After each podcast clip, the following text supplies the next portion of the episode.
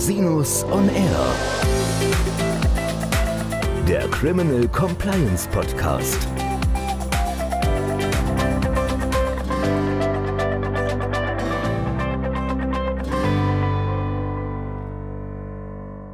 Herzlich willkommen zum Criminal Compliance Podcast. Schön, dass Sie wieder eingeschaltet haben. Mein Name ist Christian Rosinus und heute haben wir wieder ein Rechtsprechungsupdate für Sie und zwar geht es um die Frage, unter welchen Voraussetzungen Arbeitnehmer die durch sie verursachten Anwaltskosten einer internen Untersuchung ersetzen müssen. Das Bundesarbeitsgericht hat dazu am 29. April 2021 entschieden und einen Anspruch des Arbeitgebers auf Ersatz der Kosten für die Beauftragung einer auf Unternehmensstrafrecht spezialisierten Anwaltskanzlei grundsätzlich bejaht, allerdings im konkreten Fall abgelehnt. Wir verlinken Ihnen die Pressemitteilung zur Entscheidung in den Show Notes. Die Entscheidung ist natürlich für das Wirtschaftsstrafrecht hochinteressant. Wenn es um möglicherweise strafrechtliches Verhalten geht, sind interne Untersuchungen aus Unternehmenssicht grundsätzlich Best Practice. Vielleicht mögen Sie auch gerne mal in unsere Podcasts zum Thema interne Untersuchungen hineinhören. Schauen Sie doch einfach in die Shownotes, wir verlinken das da. Je nach Einzelfall können die Untersuchungskosten natürlich erheblich sein. Deshalb ist die Möglichkeit, die Anwaltskosten zu regressieren, für Unternehmen sehr interessant. Im Fall, den das BAG jetzt zu entscheiden hatte, ging es um mutmaßliche Compliance-Vorstöße eines Arbeitnehmers. Gegen den Arbeitnehmer lagen verschiedene anonyme Verdachtsmeldungen vor, unter anderem wegen Abrechnungsbetrugs. Die interne Untersuchung hat den Verdacht dann tatsächlich bestätigt, dass es gravierende, teilweise strafrechtlich relevante Pflichtverletzungen gegeben hatte. Die Arbeitgeberin hat ihren ehemaligen Arbeitnehmer dann auf Ersatz der Kosten für die Beauftragung der Anwaltskanzlei mit der Durchführung der internen Untersuchung in Anspruch genommen. Das BAG hat den Ersatzanspruch der Arbeitgeberin grundsätzlich bejaht unter folgenden Voraussetzungen. Erstens. Zum einen muss die interne Untersuchung aufgrund konkreter Verdachtsmomente einer erheblichen Verfehlung der Arbeitnehmerin oder des Arbeitnehmers durchgeführt worden sein. Bei Straftaten oder Ordnungswidrigkeiten wird man im Zweifel von einer erheblichen Verfehlung ausgehen können. Im Einzelfall ist das natürlich zu bestimmen. Zweite Voraussetzung ist, dass die Arbeitnehmerin oder der Arbeitnehmer tatsächlich einer schwerwiegenden Arbeitsvertragspflichtverletzung überführt werden. Drittens muss die Beauftragung der Anwaltskanzlei aus Sicht eines vernünftigen, wirtschaftlich denkenden Menschen nicht nur zweckmäßig, sondern auch erforderlich gewesen sein. Das wird regelmäßig bei komplexen Sachverhalten der Fall sein.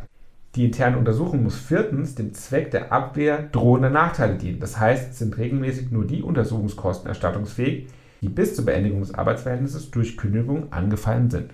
Last but not least, es muss substantiiert dargelegt werden, welche konkreten Untersuchungstätigkeit welchem konkreten Verdacht veranlasst waren. Wenn diese Voraussetzungen vorliegen, fallen die Anwaltskosten der internen Untersuchung unter den ersatzfähigen Schaden nach 249 BGB. Dem Regress steht in diesem Fall auch die Haftungsbegrenzung nach 12a des Arbeitsgerichtsgesetzes nicht entgegen.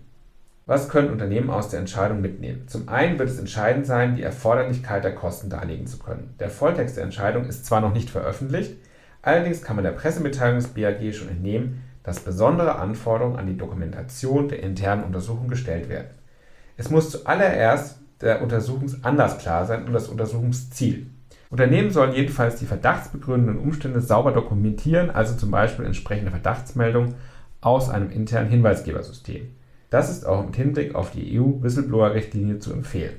Dasselbe gilt für die einzelnen Untersuchungsschritte und das Untersuchungsergebnis der einzelnen Maßnahmen. Das heißt, man muss konkret darlegen können, wann und in welchem Umfang der Verdacht Anlass zu welcher Untersuchungstätigkeit gegeben hat. Welchen Untersuchungsaufwand Unternehmen für erforderlich halten dürfen, ist einzelfreie Frage und kann sich im Laufe der Untersuchung natürlich auch verändern. Die Dokumentation ist auch im Blick auf eigene Strafbarkeitsrisiken der Geschäftsleitung wichtig. Im Worst Case kann für die Verantwortlichen eine Strafbarkeit wegen Untreue im Raum stehen, wenn nicht sauber dokumentiert wurde und der Regressanspruch deswegen ausscheidet. Prozessual ist für Unternehmen interessant, dass sie ihren Regressanspruch bereits im Kündigungsschutzverfahren mittels Wiederklage geltend machen können. Bleibt zum einen die Frage, wie es mit der Ersatzfähigkeit aussieht, wenn die Untersuchungsergebnisse für andere Zwecke als Kündigung verwendet werden. Zum Beispiel können die Untersuchungsergebnisse für eine Verteidigung Ermittlungsverfahren von Interesse sein. Solange die eben erwähnten Voraussetzungen vorliegen, dürfte es unschädlich sein, wenn die Untersuchungsergebnisse auch anderweitig verwendet werden. Insoweit dürfte Mitursächlichkeit ausreichen. Des Weiteren könnte sich die Frage stellen, ob eine Ersatzfähigkeit der Kosten für die interne Untersuchung besteht, wenn weitere Verdachtsmomente hinzukommen und die laufende interne Untersuchung ausgeweitet wird. Solange die Ermittlungen zur Stützung der Kündigung im laufenden Kündigungsschutzverfahren beitragen, kann man wohl eine Erstattungsfähigkeit annehmen. Zum Beispiel können auf Basis der weiteren Untersuchungsergebnisse eventuell Kündigungsgründe nachgeschoben werden. Das heißt im Umkehrschluss, wenn die Kündigung bereits durchgesetzt ist, dürfte die Erstattung von Untersuchungskosten für die Ermittlung weiterer Pflichtverletzungen ausscheiden. Aber ein Disclaimer an dieser Stelle, das BAG-Urteil ist noch nicht im Volltext veröffentlicht, insofern wird man gerade zu diesem letzten Punkt abwarten müssen, ob sich nach der Veröffentlichung des schriftlichen Urteils konkrete Aussagen treffen lassen. Bitte halten Sie sich da auf dem Laufenden, wir werden das sicherlich auch in den Show Notes nach der Veröffentlichung nachholen. Herzlichen Dank, dass Sie sich wieder die Zeit genommen haben, den Podcast zu hören. Falls Sie Fragen haben, wenden Sie sich bitte jederzeit gerne an mich unter info at rosinus-on-r.com. Bis zum nächsten Mal. Ich freue mich auf Sie.